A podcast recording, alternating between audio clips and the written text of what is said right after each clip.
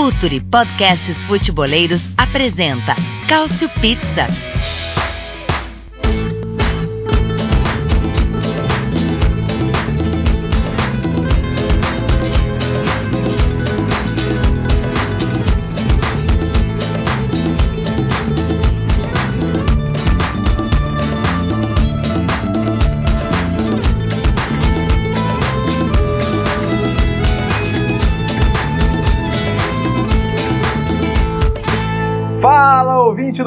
Do Future FC! Estamos aqui para mais um Cautio Pizza. Eu sou o Leonardo Bertozzi e nos próximos minutos falaremos muito sobre futebol italiano. Tivemos rodada de Champions League, chegamos à metade do caminho da fase de grupos e temos a Série A com uma batalha cada vez mais acirrada também entre Juventus e Inter pela liderança. Temos trocas de técnico, né? Três times da Série A já mudaram de técnico, incluindo os dois últimos. Vamos falar também sobre este é, essa proposta de revolução do Genoa com o Thiago Mota como técnico. Vamos falar da estreia do Pioli no Milan, vamos falar desse Cagliari surpreendente, mas vamos começar falando de Champions League. E para todos esses assuntos, quero aproveitar aqui para apresentar os nossos convidados de hoje, que não são convidados, são mais do que de casa. E eu vou começar por quem está ausente há mais tempo, né? É ele que batizou o trio de Gualdo, Murilo More. Faz tempo, hein, More? Seja bem-vindo ao Cautio Pizza. Boa noite, bom dia, boa tarde. Tal qual o atacante ou meia Paulo de Bala, voltei. Ainda bem. É, ao contrário do atacante de bala, viu, More? A gente não tentou te vender, viu? Que bom. Não gostaria de ir pra Inglaterra agora. Muito bem, seja bem-vindo. Mas assim, ó, rapidinho, eu já vou. Já que voltei agora para ficar, gostaria de mandar uma mensagem que é, é estou devastado. É. Eu não aguento mais sofrer pelo Atalanta. É isso. Puxa vida. Tá bom, eu te entendo perfeitamente. É, entretenimento não é, não é tudo não. não. Se fosse entretenimento, ia torcer pro Circo FC. Não dá pra pelo amor de Deus, gente, defende alguma coisa. Fica tranquilo que hoje a gente vai dar as contas da classificação. Eu prometi e, e nós vamos dar as contas da classificação da Atalanta para as oitavas. E elas são realistas, eu prometo. Dito isso, quem também está com a gente, direto de Toronto, Canadá, Anderson Moura, Anderson, seja bem-vindo aqui ao Cautio Pizza. Boa noite, Léo. Aliás, saudações, Léo, saudações a todo mundo que está ouvindo a gente. Caio Murilo. É, tô aí abraçado com o Murilo, né? Nessa, nessa choradeira pela Atalanta, mas hoje é dia de bater um pouquinho também no, no nosso querido Gaspa e falar também dos outros italianos na Liga dos Campeões, até porque a gente está sendo um pouco negativo, né? A gente está falando só do que perdeu, o único que perdeu nessa rodada da Liga dos Campeões. Então vamos falar dos vitoriosos também e, e falar de um tal de 272 aí, né? Não é número de ônibus, a gente explica já já. Boa, é, vamos explicar porque realmente tem dado o que falar aí essa proposta do Thiago Mota, novo técnico do Genoa. É verdade, né? Três vitórias em quatro jogos, uma delas foi do Napoli, por isso que de última hora ele se escalou aqui para participar do Cautio Pizza 33, certo, Caio Bittencourt? Certíssimo, olá a todos. Eu entrei de última hora, tal qual o Luperto hoje no lugar do Manolas. Então, vamos nos escalando e o Napoli deu muito motivo para falar. O Napoli, a Inter, a Juventus e a Atalanta que assim, era uma derrota previsível, mas talvez não da maneira que foi. Os outros foram grandes resultados. Pois é, é importante realmente, né? É, bom, a Juventus está bem encaminhada, o Napoli também, a Inter voltou para a briga. Então, para começar do final, para começar da Inter, né? A Inter que no final de semana fez um 4 a 3 dramático aí contra o Sassuolo, né? O Conte falou que o time precisa ter mais atenção também, não pode desligar da maneira que foi, quase que complica um jogo que estava tranquilo. Mas contra o Borussia Dortmund, como, como a gente viu, né, a Inter conseguiu o resultado 2 a 0 fez 1 a 0 com o Lautaro, um lindo lançamento do, do De Vrij, depois conseguiu segurar um pouco de pressão e perdeu um pênalti também com o Lautaro e no finalzinho o, o gol do Candreva. E aí, Caio, eu vou começar por você. É, assim, a gente sabe que muitos jogadores que trabalharam com o Conte é, reconhecem no Conte uma, uma revigorada ou mesmo uma, um, um, novo momento da carreira, ou mesmo até o melhor que eles já jogaram na carreira. É, Diga-se, é, Jaqueline na Euro 2016, por exemplo. E, e, e, assim, todo mundo da Inter tá, me parece muito empolgado, né? Isso não tinha vindo ainda em termos de resultado na Champions, agora a primeira vitória coloca a Inter na briga, mas essa coisa do, do, do, do Conte que, que consegue fazer os caras, pelo menos no primeiro momento, pularem de uma ponte se ele pular também, isso a gente tá vendo na Inter, né, Caio? Sem dúvida. Tem, tem a questão de jogadores que estavam quase mortos ressuscitarem. O caso do Candreva. A gente falou até de, no, no grupo onde estamos, eh, onde temos umas conversas meio, meio assim sobre, sobre o, os jogos da Champions, sobre a Série A e por aí vai. Alguns que não são publicáveis nesse podcast. Mas, e todos falamos que o, o Candreva, o Candreva jogar bem é um milagre de Conte. E o Conte consegue, te, consegue tirar, tirar desses jogadores meio descartáveis algo decente. Como consegue tirar dos jogadores bons algo talvez melhor ainda. Ele tem tirado do Candreva algo que não, que não tirava, ele tem tirado do Brozovic algo que ele parecia meio perdido ali em alguns pontos da temporada passada. O Lautaro, que está numa fase assim, é, eu acho que é a melhor desde que ele chegou na Itália, e por aí vai. E claro, tem é, o trio defensivo que funciona muito bem. Não apenas para defender, como a bola que o Devray mandou para o Lautaro hoje foi coisa fina. Claro, a Inter tem lá seu, seus momentos de sofrimento. Hoje sofreu um pouquinho contra o Dortmund mas faz parte do show também. Pois é, e, e More, é, por exemplo, a jogada do gol, né, a bola esticada ali do Devray pro, pro Lautaro, quantas vezes a gente já não viu na, na, na própria passagem do Conte pela seleção, né, com o seu querido zagueiro Leonardo, né? Ah, esse nome de novo. Você quer me escapar de falar sobre ele? Mas, é, não só, não só ele, mas também, isso, isso a gente pegar já é, só, se a gente pegar a seleção, tudo bem, mas se a gente voltar um pouquinho na própria Juventus, quando o Pirlo não fazia isso. Uhum. Eu não vou falar muito sobre é, Inter, porque eu acabei não vendo o jogo. Eu vi o nosso querido glorioso atacante Haaland, o demônio norueguês. É, mas eu só, só, tipo, poucas coisas que eu vi sobre o jogo. É, a galera deu uma empolgada com o Expósito, não? Deu, deu, deu. Entrou, é, entrou, sofreu pênalti mostrou muita personalidade. É, vamos lembrar que, que ele, ia, ele viria aqui ao Brasil para o Mundial Sub-17 e, e, em virtude da lesão do Alexis Sanches, é, ele acabou ficando. Desde o Bergkamp, né, um jogador tão jovem, não estreava pela Inter em competição europeia. Então, e, e, o, Conte, o Conte também parece bastante empolgado com ele, né? O garoto parece ser bom mesmo. É, por um momento eu pensei que você ia falar que ele ia vir pro Brasil pro aniversário do, da irmã do Neymar, mas fica aí a oportunidade. É, talvez, o, talvez o Conte não seja um técnico que, que encarasse bem esse tipo de, de viagem, né? Não sei, só, só impressão.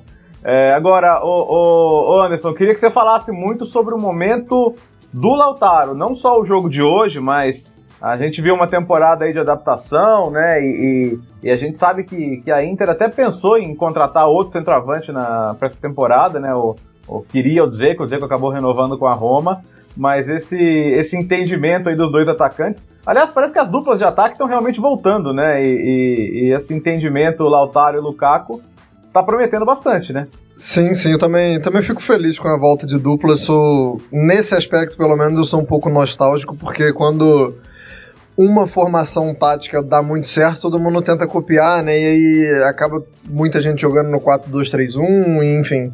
A gente não vê muitas duplas, mas é, esse era mais um ponto em que eu acho que o Icardi atrapalhava, sendo que dessa vez involuntariamente, né? Porque tinha, tinha certos pontos que ele atrapalhava voluntariamente, né? Ele, ele às vezes tacava uma, uma gasolina na fogueira, mas eu acho que, que são três, três pontos, né? O primeiro de todos, é, você já tocou, que é o Conte. É, é, é esse, esse impulso inicial que ele dá em, em, muitos jogadores, não é em um ou dois, e, e não é só nesse trabalho na Inter, né? Ele, é, os primeiros meses de trabalho do Conte sempre são, sempre tem esse, esse gás, né? Segundo ponto, como você já citou, a, a parceria com o Lukaku. É, acho que o Lukaku ajuda muito quem quer que jogue com ele o Lukaku não é um atacante vaidoso, não é um atacante que que se importa muito em fazer gol, ele, ele, ele é muito inteligente e usa essa inteligência em prol do time. É um cara que, até pelo tamanho, é, ajuda muito é, fazendo o pivô, mas não só isso, né?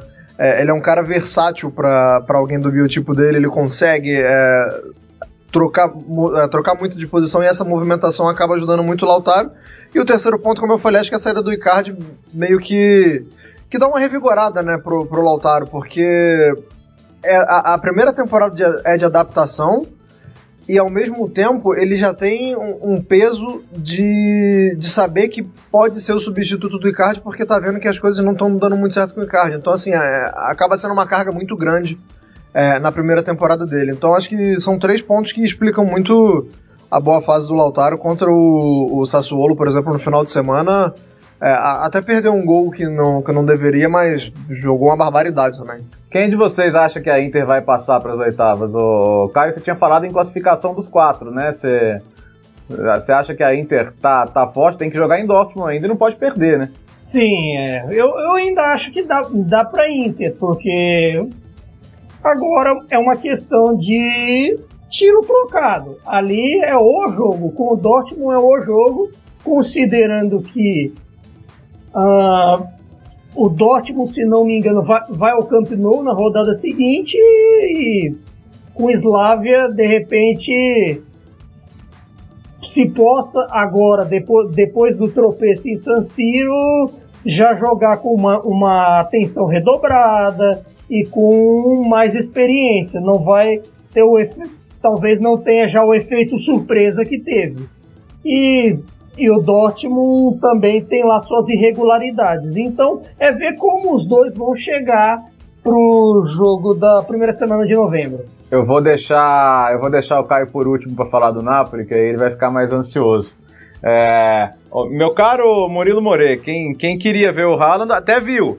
Mas viu o Mertens também numa noite super especial, né? 116 gols, passando Maradona. Daqui a pouco vai buscar o Ramsey, que vai ser o maior artilheiro da história do, do clube. E, e, o Napoli tava, tava devendo uma atuação melhor, né? Acho que hoje ficou todo mundo satisfeito aí, porque não é fácil ganhar lá. Tudo bem que os jogos do Salzburg todos têm muitos gols, né? Em três jogos foram 20 gols nos três jogos do Salzburg. Então são jogos que você fica preparado para bater e levar mas respondeu bem, né? Talvez a, única nota negativa seja o, o, Chuck Lozano que não decola. Mas de resto, né? Mertens fazendo gols, o, o boa partida hoje de jogadores de meio campo, o Insigne é, dando uma recuada aí nas polêmicas, entrando para fazer o gol. É, acaba sendo uma noite positiva, né? Especialmente por clarear o cenário desse grupo, né? Positiva, mas já usando uma adversativa para o Caio gostar, o Zelinski, né? Pelo amor. Não consegue, nem num jogo bom consegue fazer um jogo bom, porra. É, mas eu gostei bastante do Napoli hoje. Principalmente do Meret, né? Tudo bem que. Acho que.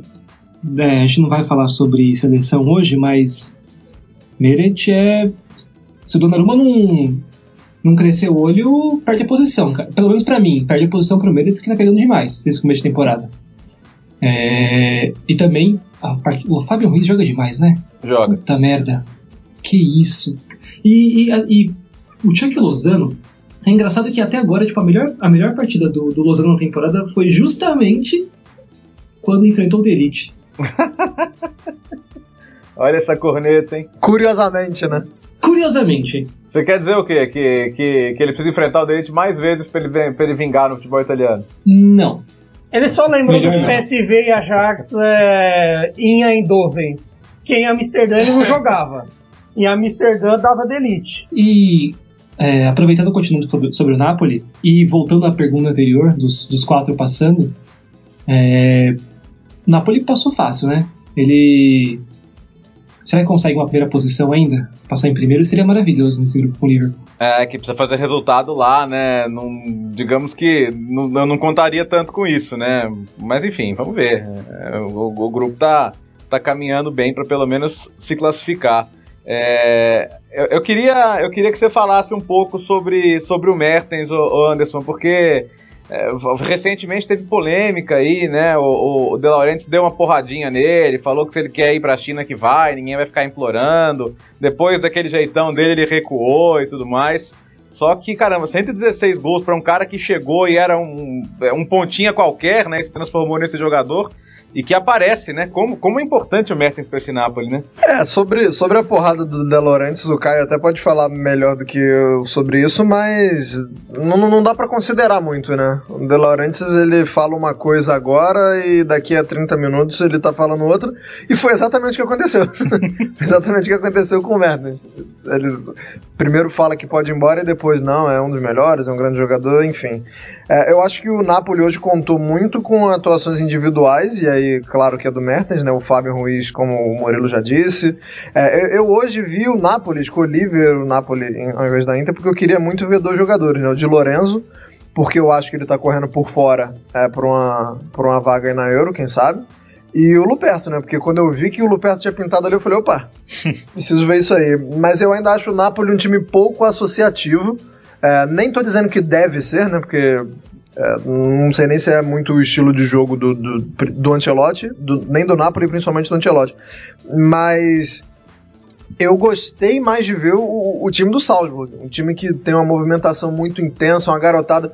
O Minamino, que é um cara chato, o cara tá em tudo que é lugar do campo. É, assim, foi, foi um time que, que entreteve mais o, o Salzburg, mas é, no último no último Call de Pizza que eu participei, eu tinha falado que o, que o Napoli era um, é, tinha sido um time pouco eficiente.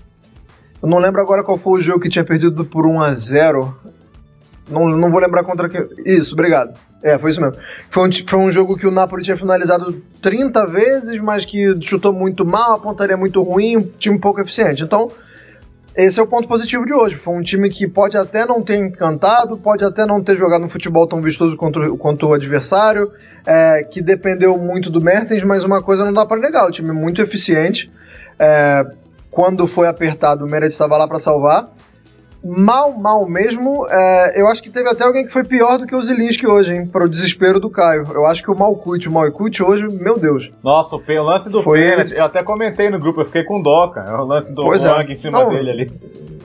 Tomou um pau, não só naquele lance ali. É, acho que quando. É, é, é aquela teoria do cobertor curso, né? Você bota o de Lorenzo na esquerda para tentar diminuir uh, o, o, prejuízo que o Mario Rui causa, ou, ou, qualquer coisa assim, e aí o lado direito fica curto com o Malkuth. Então, assim, é, se, se, dá para falar bem do Di Lorenzo, o, o Malkuth já arranja outro problema pro, pro Ancelotti. Ô, ô, Caio, primeira vitória fora de casa na Champions desde 2016, é isso? Exatamente, desde a vitória da classificação contra o Benfica na Luz. É bem verdade que, assim, se considerarmos essas duas últimas temporadas sem vitória, a primeira, 17 e 18, o, o Sarri largou a Champions e tinha o Manchester City no meio do caminho. A segunda. É, e, aquela, e aquela derrota pro Shakhtar pesou, né? Sim, a derrota do Shakhtar pesou desde o começo. Uhum. E o, a própria derrota com o Feyenoord chegou um certo momento que eles largaram do jogo. E 18 19 foi uma, um pouco de sucessão de azares do Estrela Vermelho, tanto de gols perdidos, o gols 48 do, do Di Maria, Liverpool e etc. Mas, mas dessa vez o, o Napoli foi eficiente de uma maneira que talvez não se tenha visto na temporada. Talvez só naquele, nos dois primeiros jogos com Fiorentina, com o Juventus, que ali já era um outro nível de futebol, já eram defesas mais abertas e tal. Agora é um, um outro nível de jogo. Por mais que o Red Bull Salzburg, de, de, desde o jogo com o Genk, desde o jogo passado com o Liverpool, já se via que o jogo ia ser um tiroteio. E foi realmente. Um, jo um jogo de um ataque outro defende, o Napoli esperando mais para contra-atacar, e funcionou a tática. Ape, apesar do Malcuit ter dado esses erros defensivos, ele, ele, até foi bem na fase ofensiva. Tipo, até. Eu sou eu sou um dos do colegiado de notas do Napoli Brasil, até dei nota 6 para ele. Porque a atuação ofensiva dele, da participação no primeiro gol e o passe que ele dá para o segundo gol foram ra razoáveis. O problema é que na fase defensiva, contra um, um Salzburg infernizando o tempo inteiro e uma defesa que não é titular, o Luperto até foi melhor que o esperado hoje, em vista toda a situação, Manolas tendo problema antes do jogo, foi até melhor que esperado. Claro, o fator Merê também ajudou. Ter goleiro assim ganha jogo. E, e aquela defesa do primeiro tempo que ele fez contra, contra o Haaland cara a cara foi um negócio fenomenal. E o Haaland, eu tenho algo, algo a dizer sobre ele. É quase. Eu senti quase uma síndrome de Estocolmo vendo ele jogar. tipo, é aquele negócio de, que, de você ver o cara no outro time e querer ver ele no seu time. Ao mesmo tempo, a gente vê que dificilmente ele vai. Talvez comentemos sobre ele a não ser Champions League. Eu acho que o Barcelona, Real Madrid vão aparecer, alguém da Premier League vai aparecer e vai levar ele, que esse é um talento. Se esse rapaz flopar, eu vou ser um homem frustrado. é, era isso que eu ia falar, né? Acho que, acho que eu tava vendo até uma discussão sobre isso no Twitter. Acho que a Série A já, já, já não, não vai ser uma passagem para ele, né? A Série A vai perder essa aí. Ele deve. A não ser se a Juventus queira que eu acho que assim é, a Juventus é uma das, um dos poucos clubes do mundo que eu brinco assim são oito ou nove clubes que tem padrão de investimento para dar em qualquer jogador entre eles está a Juventus aí depois tem o segundo grupo que está aí Inter Napoli mais um pessoal e o resto. E é assim que eu acho que é meio assim que funciona.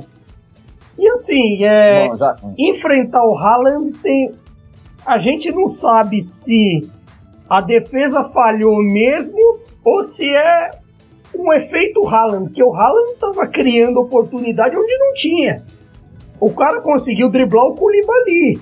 Driblar o Koulibaly não é uma coisa fácil.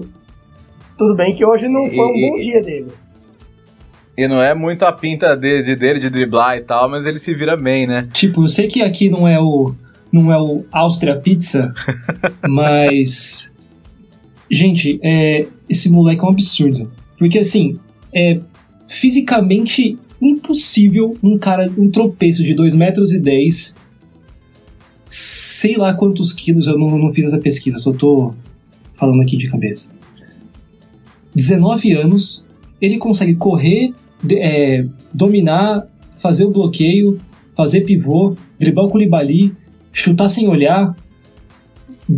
No, esse cara é um é biônico, velho. é, olho nele no, no, São Paulo. Tem jogo da volta ainda, né? E pela, pela média deve ser mais um jogo de, de muitos gols também na próxima rodada. Olha, Murilo, só, só, só rapidinho, Léo. É, segundo hum. o FIFA 20, ele tem 1,94m e 87kg. Tá bom. Tá bem. Tá bom. Bem parrudo. parrudo, boa. Mas assim, ó, eu acho que uh, o Caio não ia ficar tão triste assim como o Anderson ficou com o Berardi. Que renovou, hein, gente? Berardi, esse ano é o ano do Berardi, hein? Agora com um contrato novo, até 2024 no Sassuolo, a, a bandeira do Sassuolo. Não, já me livrei, já me livrei desse fardo, já me livrei desse fardo, já não olho mais pro Berardi e falo, esse ano vai, o... ela é diferente, mano, nada disso. É, é, Posso propor uma discussão? Pode. A discussão é, é, o que, que vocês acham sobre recordes? Recordes individuais. Eu gosto. Porque assim, a minha preocupação daqui uns 20 anos, sei lá. Isso porque eu sou uma pessoa muito preocupada, né? É. Não pro bem, mas sobre qualquer coisa. É, a minha preocupação daqui 20 anos é, tipo, essa molecada entrar no, no Wikipedia e ver que, tipo, o principal goleador do Napoli é o Mertens, ao invés do Maradona. E aí, tipo, começam a descascar o Maradona justamente porque nem no Napoli conseguiu ser artilheiro, coisas do tipo. Justamente com o que fazem com Pelé de assim e outro também. Uhum. Outro dia. Eu entendo o seu ponto. Sobre isso, outro dia eu, eu vi o. Quando o Mertens estava um pouquinho mais próximo do Maradona, eu vi algum, acho que um torcedor da Juventus lá contestar o Maradona por isso. Só que assim, eu sou Spoiler, da fui eu, mentira. Não, não era você. Era, era da twittosfera italiana, inclusive. É, às vezes, de, de procurar os números do Maradona assim, você tira muito do contexto. A Champions, que era muito restrita, o campeonato italiano que só tinha 16 times e o artilheiro pegava média de 15, 20 gols. Os defensores que ele jogava contra, que também tem essa. E, claro, era uma época de mais atenção defensiva. Tanto que se não fosse uma época de mais atenção defensiva, o Saki não teria feito a revolução que fez no Milan, por exemplo. E, e passar de 20 gols num campeonato naquele tempo era feito só para Platini, do começo da década, depois do Van Basten. Então não era uma coisa comum. E só começaram a ter mais, ter mais gols os super artilheiros quando o campeonato passou para 18 times, aí depois 20, por aí vai. Pois é, Dário Rubner que o diga, né? Pois é, Dário Rubner, Igor Proti, o próprio ah, Pipi Inzaghi. Né? É, sim. Ó, já que Ai, que saudade de... daquele Milan de Kaká, Ciro. já que falamos de, de Juventus, de Delite, vamos falar então da Juventus? E agora eu vou fazer o contrário, eu vou deixar o More por último, tá? A Juventus sofreu ontem, né? Mas virou, né? Até porque não admitiria perder em casa pro Locomotivo de João Mário, que fez um bom jogo né? Mas estava sofrendo, né? Começou ali com, com o Betancourt jogando mais avançado como, como trequartista, depois vimos o trio em ação, né? E coube ao Dybala resolver numa noite ruim do Cristiano Ronaldo. Mas qual que era a discussão na, no fim do jogo? Até porque o Higuaín foi importante também no jogo, entrou, ajudou bastante. É, o, o Sarri falou que, que era uma coisa meio, meio viagem pensar nos três juntos. É, agora né, tá assim, não, depende, depende do momento do jogo, por alguns minutos. É, o que eu quero saber, Anderson, é, é possível em jogos de alto nível você ter o, o Dybala atrás dos dois? Ou assim, é uma coisa que sem bola pode sacrificar demais e, e não dá certo? O que, que você pensa sobre isso? É exatamente esse o ponto, mas eu não sou tão radical quanto o Sarri e, e eu acho que que, que poderia rolar por mais minutos, mas eu não tenho a menor dúvida de que o Dybala compromete sim na, na, na questão da recomposição. Resta saber é, que tipos de decisões, que tipo de jogos é, o, o Sarri, é, é até quando ele vai pagar para ver, né? Porque contra a Inter, por exemplo, a gente, a gente elogiou muito é, o papel que o Bernardeschi teve não deixando o Brozovic jogar. Porém, também não produziu absolutamente nada ofensivamente. Então, assim, há jogos e jogos. É, tem jogo que você vai ter que se sacrificar para não deixar o adversário jogar. E tem jogo que você vai ter que botar o, o, negócio na mesa e falar: não, agora quem vai dar as cartas sou eu e, e vai jogar o trio, nem que. É, eu acho que ele ainda considera essa opção por poucos minutos. Eu acho que pelo menos uns 30 minutos de jogo, assim. Eu acho que dependendo do adversário, dependendo de quem o de bala teria que ajudar na marcação. É, porque também tem isso, né? Não vai ser todo jogo que, que o Dybala vai, vai só cercar ali e, e, e vai só fechar um passe, fazer aquela meia pressão de, de não, não ir até o final, só fechar uma oportunidade de passe.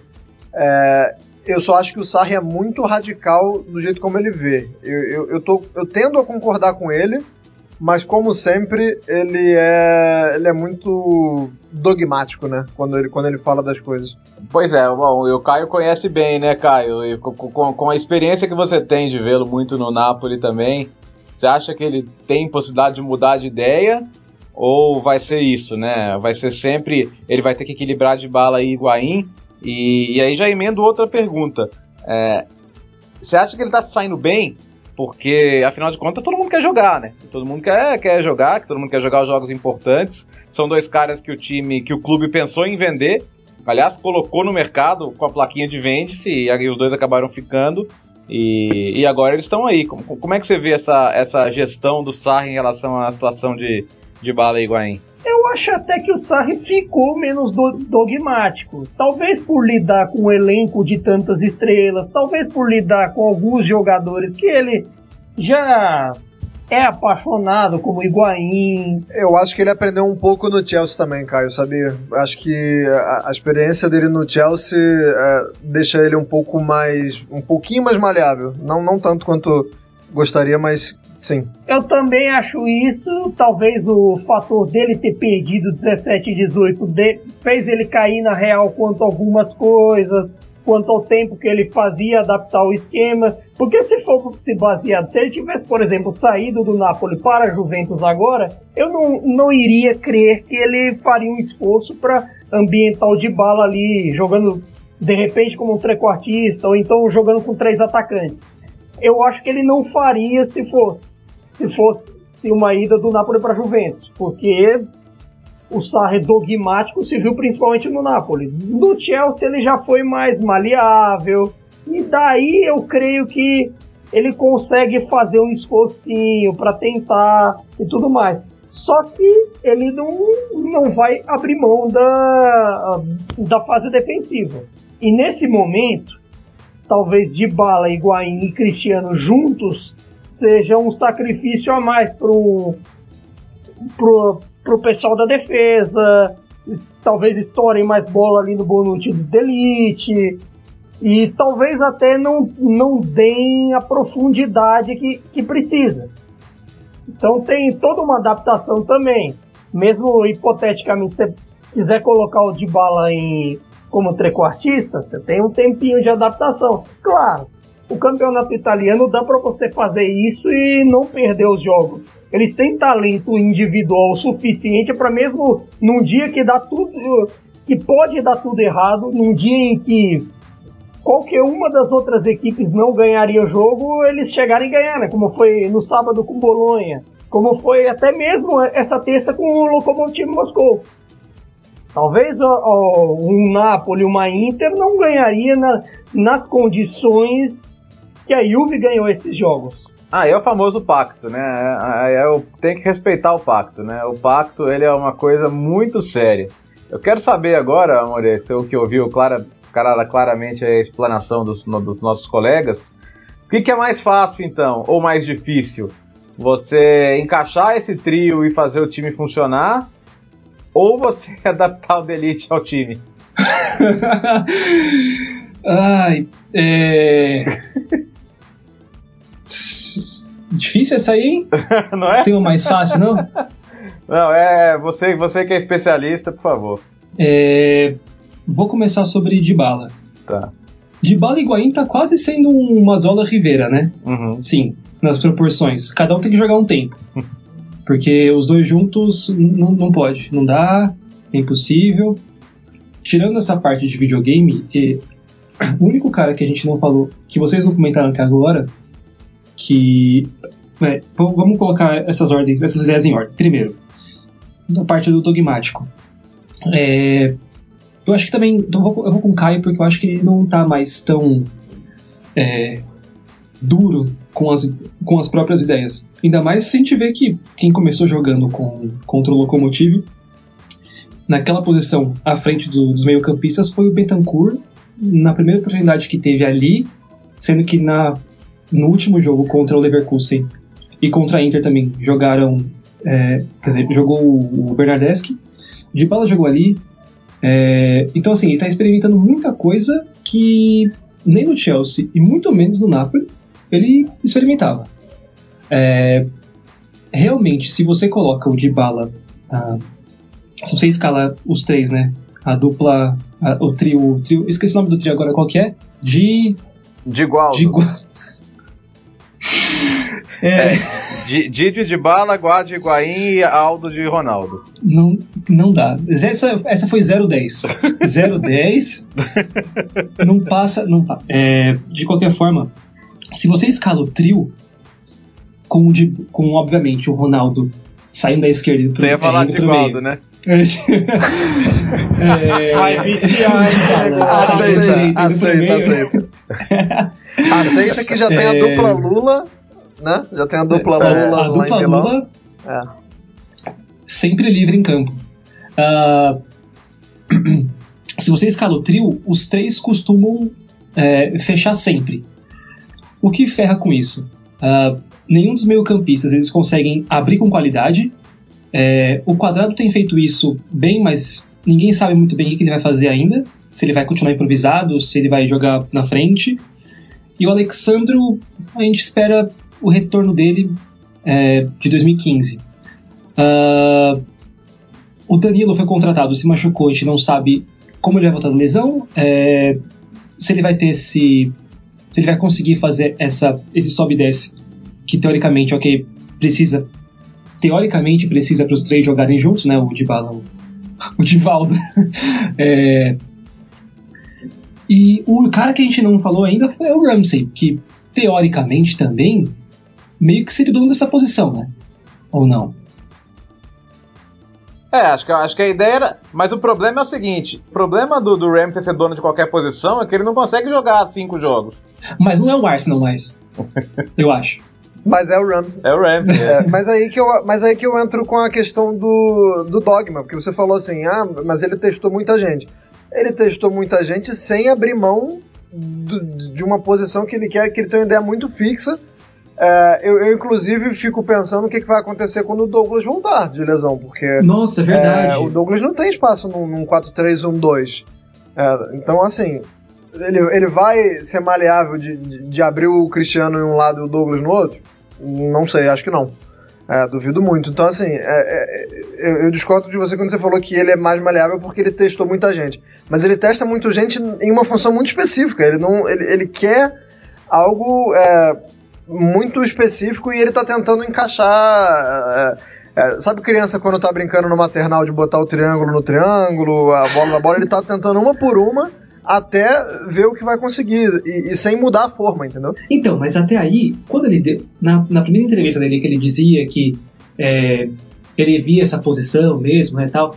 Nos primeiros dois jogos ele jogou meio que num, com três atacantes. Sim, sim, sim. Sem esse, sem esse enganche, né?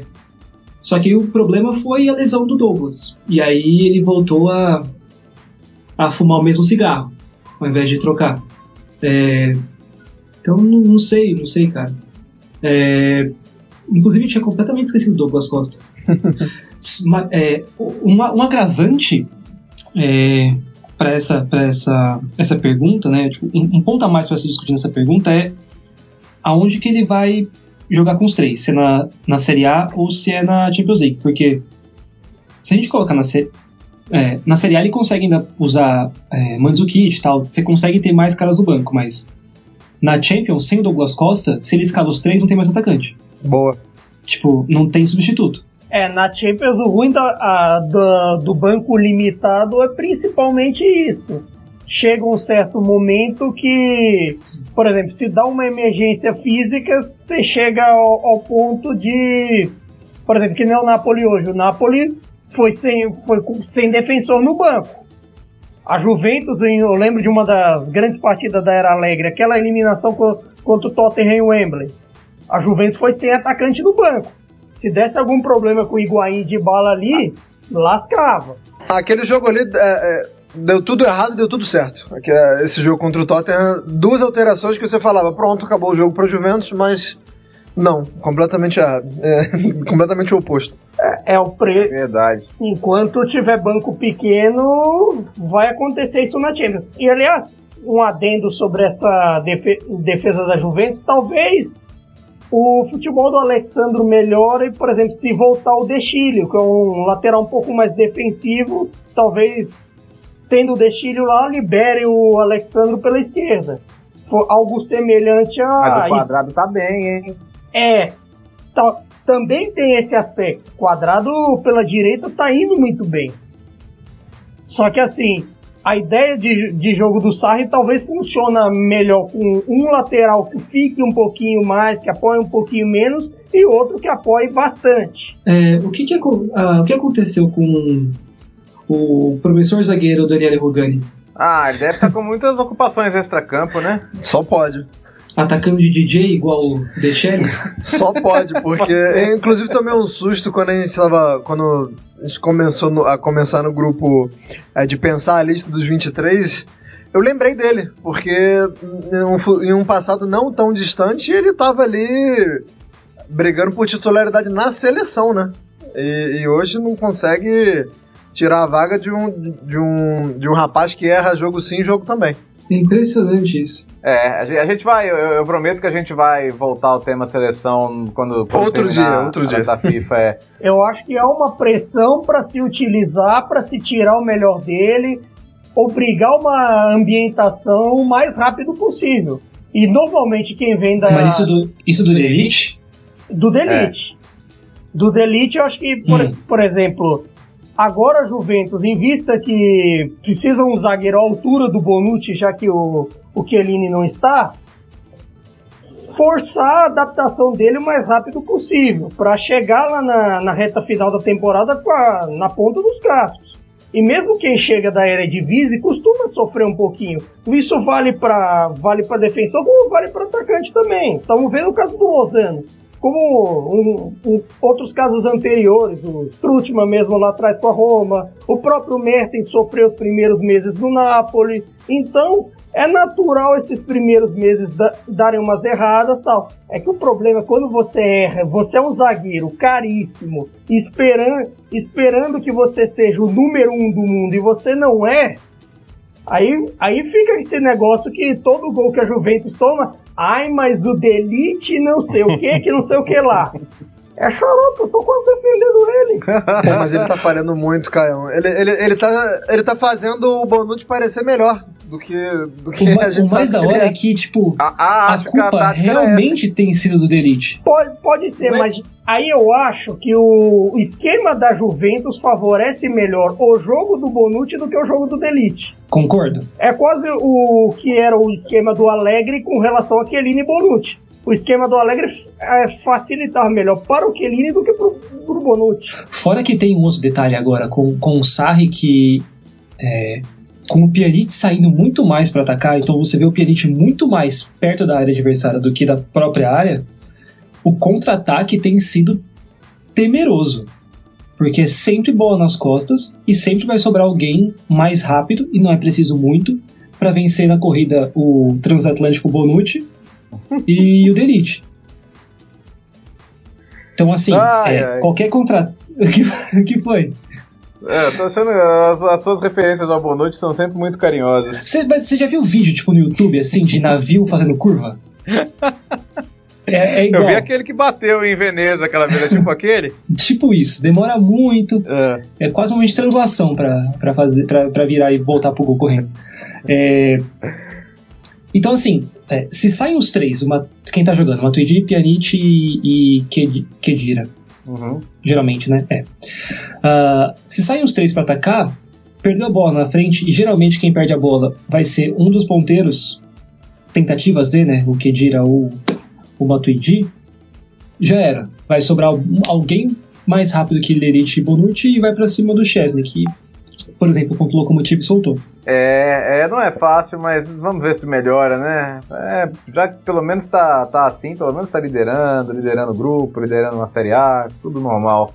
Agora, vamos fazer um pouco de terapia coletiva aqui sobre a Atalanta, gente, porque tá todo mundo triste, né? A verdade é essa, que, que Jean Odd não nos ouça, mas tá todo mundo triste. É, ele secou tanto que conseguiu fazer a Atalanta perder três jogos na Champions, tomando nós 11 vamos, gols. Nós vamos programar zica para Roma agora. Perdoe os romanistas, mas agora contra o Gladbach será a nossa vingança.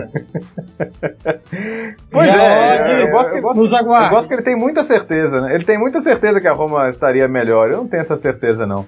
Agora, o, o Anderson, a, a Atalanta tem problemas coletivos ou simplesmente não tem defensores à altura de um nível de Champions League? Ah, as duas coisas, mas eu acho que você descer pro playground da Liga dos Campeões para brincar com Tolói, Jim City Maziello é, né, é complicado assim. Teve, teve um tempinho. É, a gente sabe que a vida real não é que nem futebol manager, né? Que a Atalanta ia buscar um zagueiro super promissor em algum lugar e, e, e que ia dar certo mas eu acho que o, o Gasperini confiou demais em algo que ele não deveria confiar. É, o, o Tolói, que é o, o melhor dos três, pra, isso aí já, já tá errado, né? O Tolói ser o melhor dos três, embora eu realmente goste do Tolói, acho que ele. ele, ele Ali, Aliás, um parênteses, um parênteses se, se, o, se, o, se o Bonucci é um transatlântico, o que, que era o Tolói em Manchester, cara?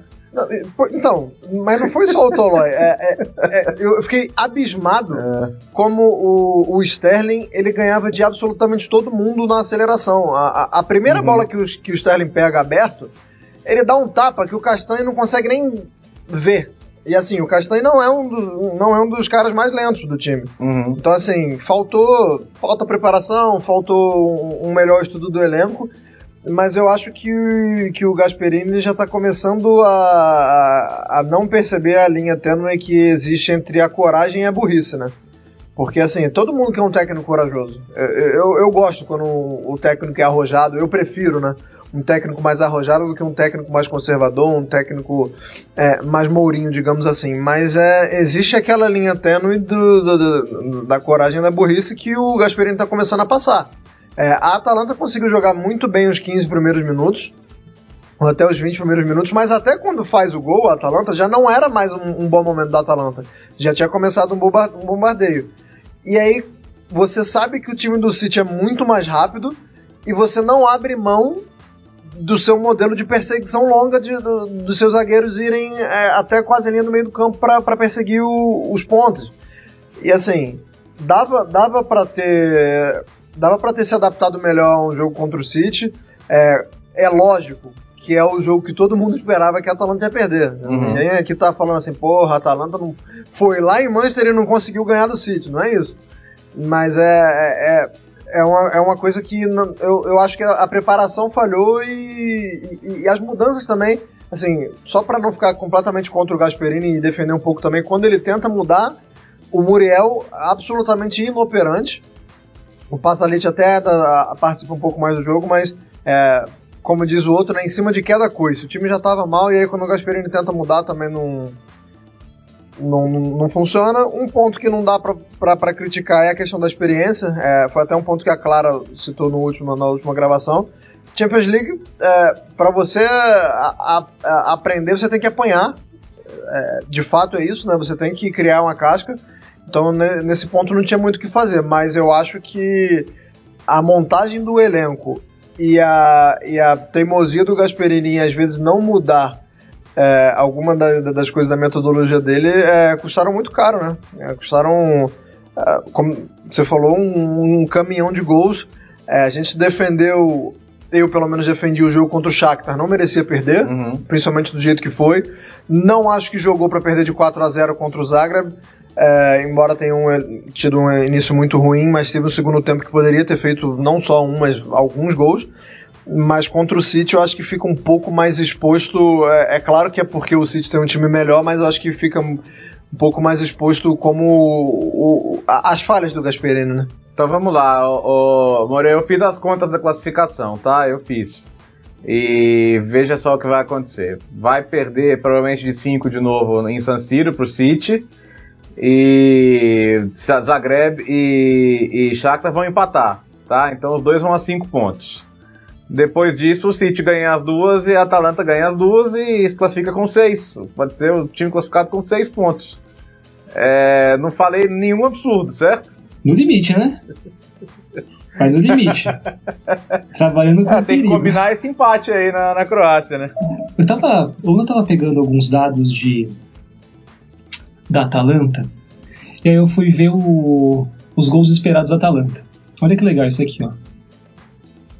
Na primeira rodada, é, perdendo, teve um teve gols um XG de 2. Para comparação, o City venceu o Shakhtar, teve 2.8. Uh, ah, deixa eu ver o que mais. É, o, Valência ganhou do Chelsea com 0.9.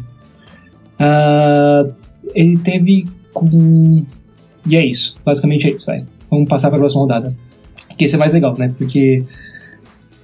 É contra o Shakhtar. Contra o Shakhtar, a Atalanta teve gols esper... É, a, o índice de gols esperados, o terceiro melhor da, da rodada.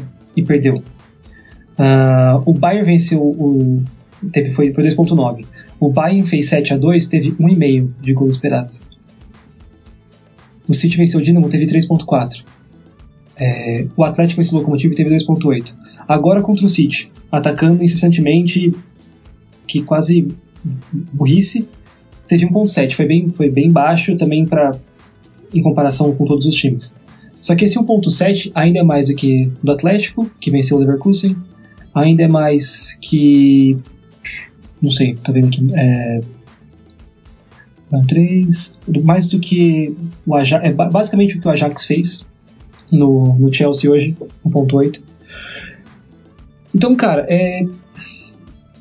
Sinceramente, tipo, não dá pra colocar a bola no chão e defender um pouquinho que seja. Não dá, porque com o Maziello não é, é impossível fazer isso. Ah, então, melhor abandona, coloca a Roma no lugar nesses últimos três, nos últimos três jogos e vai para casa se divertir, assistir, tomar uma coca tal comer uma pipoca, vendo, vendo a rodada lá. É, tem dois jogos em Porque não tem muito o que fazer. Tem dois jogos em San Siro agora, não, né? Já que é pra tentar eu sei que você Eu sei que você tá sendo otimista, uhum. mas... Não, não, acho que não vai não. Nem uma Liguinha Europa, de repente? Calma, pô. De repente dá pra ir pra Liga Europa e enfrentar a Roma ainda. ah, oh, oh, oh. ah, isso seria divertido. O, seria divertido. Caio, Mas a Roma precisa passar, né? É, pode, é, precisa passar. O Caio também acha que faltou mercado nessa zaga aí? Eu não sei se faltou mercado ou se eles que queriam alguém mais experiente para enfrentar um certo tipo de time como o City. Aí a gente Tentaram às vezes. Skirton, né? Só que ele foi embora. É, tem isso. Mas ao mesmo tempo a gente fica meio na dúvida se isso acontece por conta da eficiência do City, da eficiência de ter Agüero, de ter Sterling, que por exemplo, nas notas do Who Scored, o Sterling pegou nota 10, o que é raro. É, é. O Sterling jogou um absurdo. Foi um é, absurdo. Sim, é... O Sterling foi melhor ainda do que ele costuma ser. A melhor fase da carreira do Sterling. Então, a gente não sabe se é isso por conta da defesa da Atalanta ou por conta de, dos ossos do ofício de enfrentar o City. Porque quando o City acelera o jogo, é complicado. O Napoli sentiu isso para para pegar um time italiano recente que o City do Guardiola enfrentou. Sentiu isso no, no jogo em Manchester. Claro que, por exemplo, talvez o jogo em Milão já deu uma condicionada melhor para a Atalanta. E o engraçado, fui pegar as estatísticas do jogo, as tentativas de chutes dos dois. O City teve 15 chutes no jogo, a Atalanta teve 13. Às vezes, se você não mata o jogo contra o Manchester City, é fatal. E isso que a Atalanta saiu na frente. Então é muito complicado. Isso que ainda assim tem cara, um, teve gente que fez boa pra... partida. Perdão, cara. Teve gente que Tem uma questão que eu acho que tá influenciando muito, que é emocional, do sentido da Atalanta tomar gol de rajada, né? A Atalanta contra. É, foi, foi assim contra a Lazio no final de semana. Você pisca, é, eu acho que é um time que não assimila muito bem os golpes que toma toma o primeiro gol, é, é, é, como se fosse uma luta. Você toma o primeiro soco, ao invés de você subir sua guarda e tentar se defender um pouco mais, você fala, não, tomei um, vou ter que dar outro também. E aí acaba tomando o segundo, acaba o terceiro. É, foi, contra o Zagreb foi isso, contra a Lazio foi isso, é, contra o City foi a mesma coisa, porque, eu repito, até o 2 a 1 era um jogo igual. É, é, embora fosse um jogo de pressão do City, não tinha como ser diferente, né? É um time superior jogando em casa é, era um jogo razoavelmente igual. A Atalanta não estava mal, só que eu acho que sempre tem um, um ponto é, em que o time quebra. É, é, existe aquele ponto que o time toma o gol e aí vira o, o samba do crioulo doido. Eu não sei também se é o efeito de não matar jogo. Voltando um pouco no jogo de sábado com a Lazio, a Atalanta teve duas vezes a, a bola do 4 a 2 Duas vezes assim que podia ter matado o jogo com a Lazio, não matou não matou e, e, deu, muito, e deu muita sopa pro azar. Deixou várias vezes, vezes o Immobile ter chance, Tuco Correia ter chance e uma Lazio competitiva empatar. E isso numa Champions League é fatal. É fatal nos grupos, mais fatal ainda no mata-mata. O realmente City é um ponto é sempre ponto fora da curva, sempre. Só que eu bato na tecla da do zagueiro, porque se a gente pegar a zaga que enfrentou a Lazio, Kjaer e Palomino, o Palomino foi talvez um dos piores jogadores em campo. E o Kjaer, ele conseguiu perder na corrida por imóvel. É, duas vezes. Então, é, falta é, reforçar a zaga. quem que vai ser. Quem que a Atalanta consegue contratar que seja melhor que esses caras? É difícil, tipo, é um mercado muito difícil. E, e fora que a Atalanta é, extremamente tá concorrido para jogar uma Champions League. Só, só um rapidinho, um parênteses, né? Porque um parênteses para comemoração do imóvel, né? Que foi um sucesso, né? Ter, ele tentando tirar a camisa e se estabacando no chão. Foi um grande momento. Se você não viu, veja, né? Agora também no mercado, mesmo que hipoteticamente, vai, a Atalanta passa de fase, vai para as oitavas, vai contratar um zagueiro. A grana da Atalanta é um pouco mais limitada por N razões, a questão do orçamento, e agora o foco é todo em terminar as obras da Gilles Arena. É verdade, vamos lembrar que é uma obra com recursos próprios, né? E que está sendo bastante investido realmente dinheiro. É, bom, terminada essa parte Champions, é, o novo técnico do Genoa é Thiago Mota, né? Thiago Mota que foi peça fundamental do melhor Genoa do século, né? Aquele de 2008, 2009, até para fazer um gancho com o Gasperini, né? Com o Milito, time que foi quinto colocado na, na Série A. E, e agora ele chega como técnico, né? Pro lugar do André Azzoli, que ganhou uma sobrevida e a usou com 5 a 1 contra o Parma, né? Então, é, ele praticamente puxou a cordinha. É, agora, mu muito se falou nessa semana daquela. que todo mundo recuperou aquela entrevista em que o Thiago Mota falou que, que ele via a, a maneira de jogo dele como um 2-7-2. Né? Ele tenta desenhar no campo 2-7-2, é muito difícil. Então, Anderson Moura, você que é um expert da tática, um grande treinador também, me explique que diabos é o 2-7-2 do Thiago Mota. Eu vou tentar simplificar ao máximo. Uh, tá. A gente tende a falar uh, as formações táticas horizontalmente, né? E uh, ele vê de uma forma vertical, ele vê de outro jeito. A gente vê com, com o campo deitado e ele vê com o campo em pé. Então, tá. os dois números dois são dois jogadores em cada lado do campo. No caso, seria um lateral e um ponta, podemos dizer assim. É, então, é, é, o, o, na verdade, o que mais me chama a atenção é que, o, é que ele bota o goleiro né, na uhum. conta. Esse, esse que eu acho que é o, o, o diferencial da conta dele.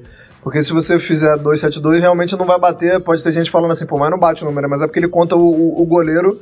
É, ele exige que o goleiro trabalhe como um jogador de linha durante boa parte do, do, do tempo em que seu time tem a posse. Então, assim, o, o, goleiro seria ali. Sabe essa velha máxima de falar: ah, o primeiro defensor tem que ser o atacante, o primeiro atacante tem que ser o goleiro. Então, eu acho que ele coloca isso um pouco mais em prática. Agora, tentando trazer para algo mais palpável, é, se assemelha muito com o primeiro modelo de jogo que o Guardiola colocou no Bayern de Munique.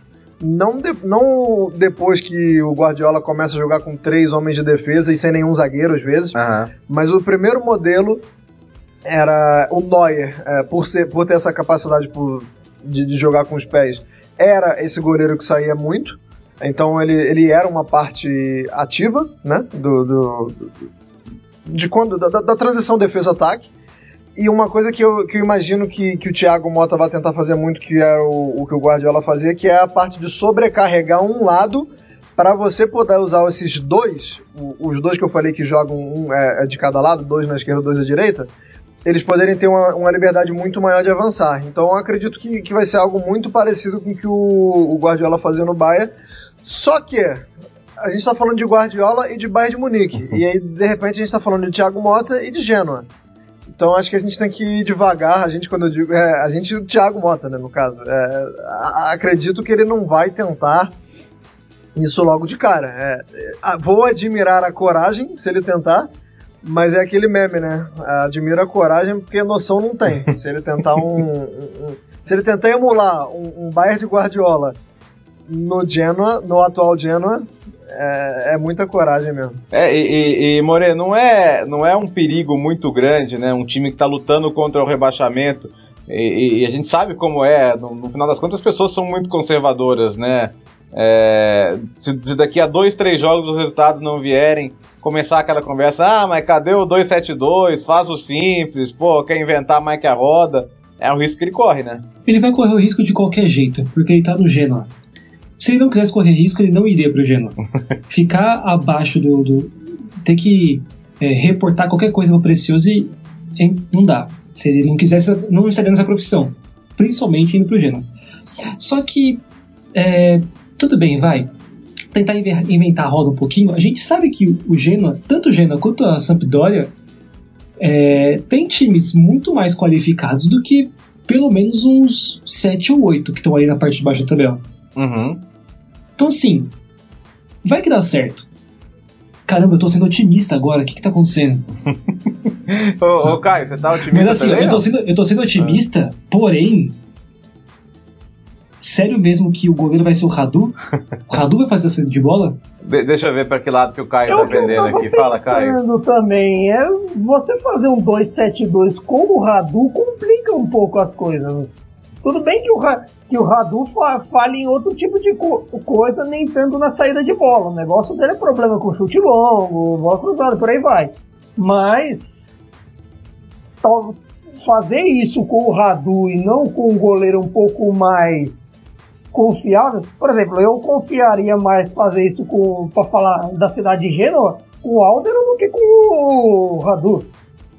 Com o Radu as coisas são bem complicadas. E o engraçado do Genoa em trazer o Thiago Mota é que o Preciosi tenta o tempo inteiro fazer de novo o que ele fez com o Gasperini duas vezes.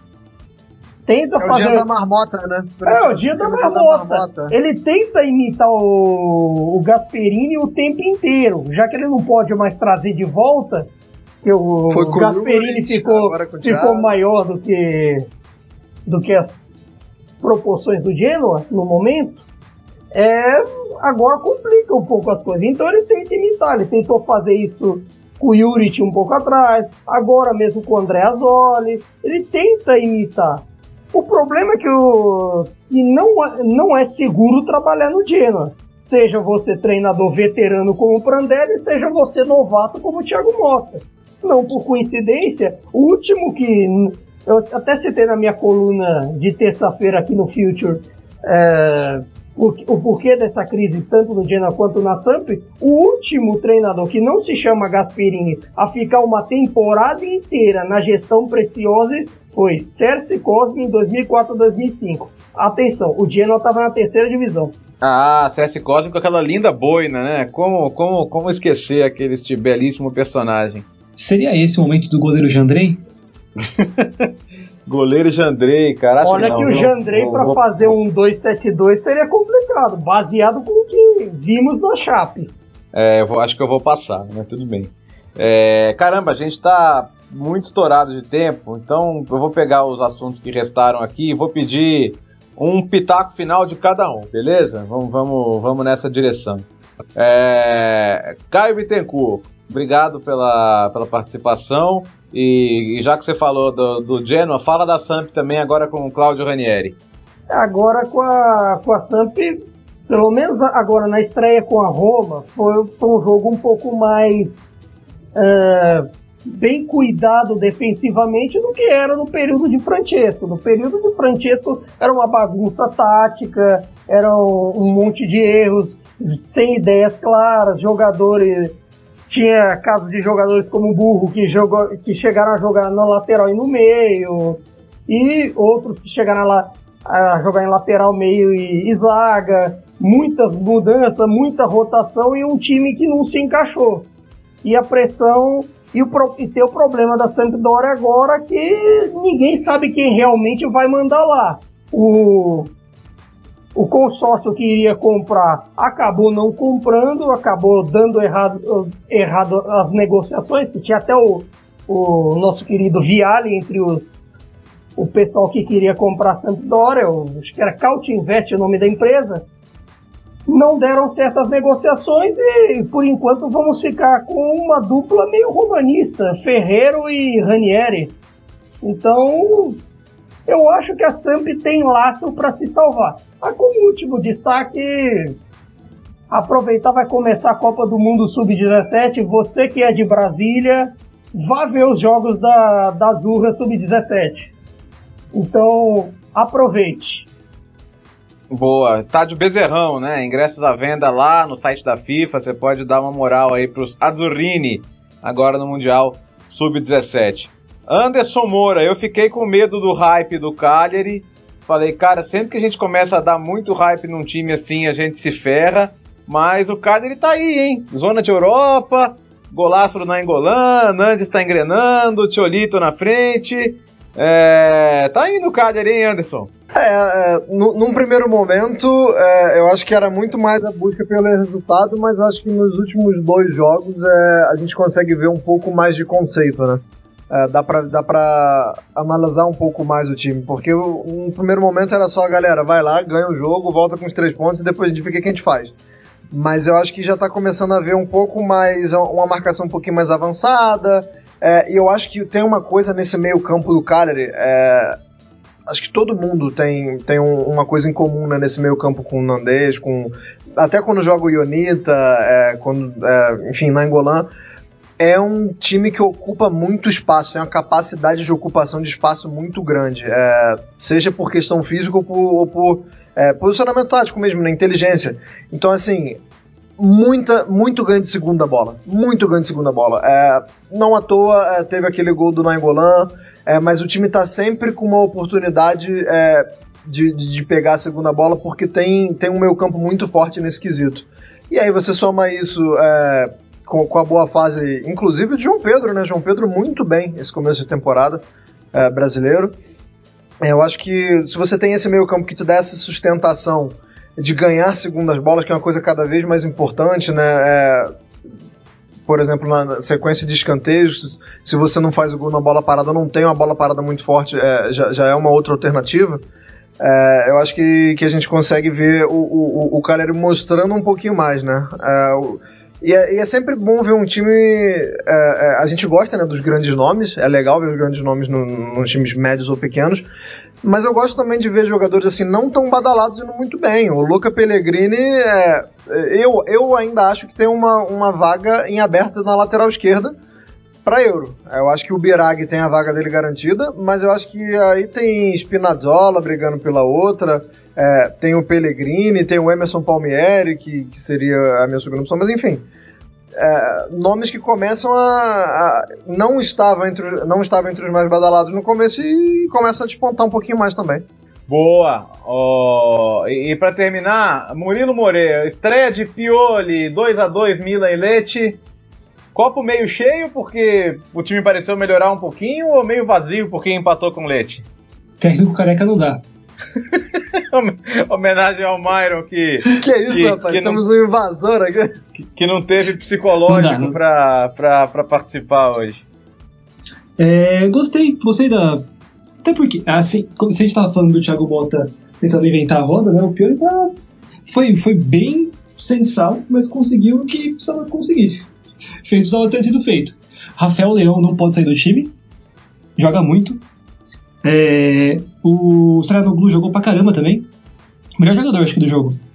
É, teve algumas, alguns errinhos aqui, alguns errinhos lá, mas para fazer o básico, acho que perfeita, estreia perfeita. Muito bem. Estreia perfeita não é aquelas, né? Porque uma nota 5 já seria perfeito. No caso do Milan. Estreia perfeita, 2x2 com leite em casa. O Milan, o Milan precisa mesmo é aprender a ganhar. Só isso. É, umazinha, ganhar umazinha, né? É, tá de bom, né? repente, né? se fase. fosse meio a zero contra o Leite, tipo, Pioli ia começar em paz. Como foi 2 a 2 condi nas condições que foram, tome pressão até ganhar um jogo. É ano passado o Milan conseguiu tomar o gol do Brignoli. Cara, é verdade. Então, assim, qualquer coisa a partir disso é lucro.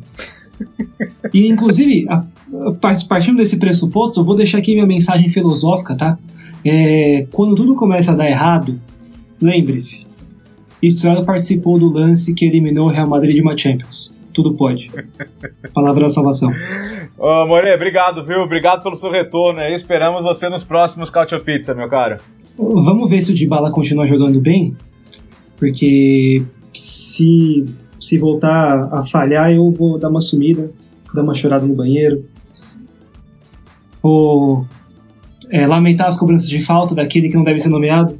Olha, você vai arrumar gente. briga. Já basta clara, você também? ah. Você não, você não pode bater contra os números, é dar murro em ponta de faca. A, a, nossa, a nossa edição passada com, com o hate da Clara contra os Ronaldetes foi algo realmente inesquecível. Se você não ouviu o Couch Pizza 32, aproveita e já ouve na sequência, porque é realmente um momento épico deste podcast. Anderson Moura, obrigado. A, inclusive, a gente nem falou sobre as, as duas cobranças é. de falta, né? Que ele acertou a barreira contra o Locomotive. ah, mas agora. aí é... estamos sem notícias, né? Exatamente. Não, não, não tem por que falar. A gente só fala de, de novidades. É... Que é isso, Léo? Pode chamar, estamos sempre aí e peço perdão mais uma vez aos editores, porque parece que toda vez que eu participo a gente estoura o cronômetro, mas é porque o papo é muito bom. Boa, e deixa então, já, já que estamos falando sobre isso, Arthur Barcelos, ele que edita, que coloca bonitinho aí para você o nosso Cautiopita, já participou com a gente também, tá sempre convidado. Obrigado ao Arthur pelo belíssimo trabalho de edição. Caio Bittencourt, que entrou de última hora aí porque o Myron não teve psicológico para falar sobre o Milan. Obrigado, viu, Caio?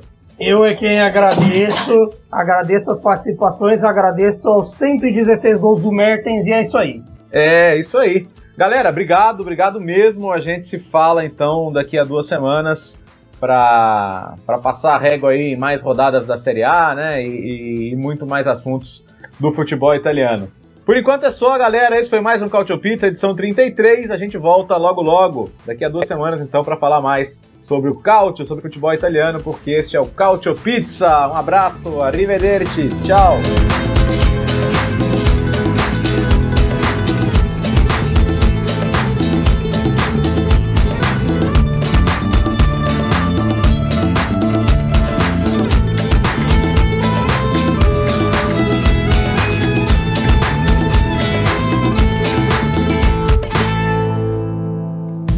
Futuri apresentou Cálcio Pizza. Acesse www.futuri.com.br e pense o jogo.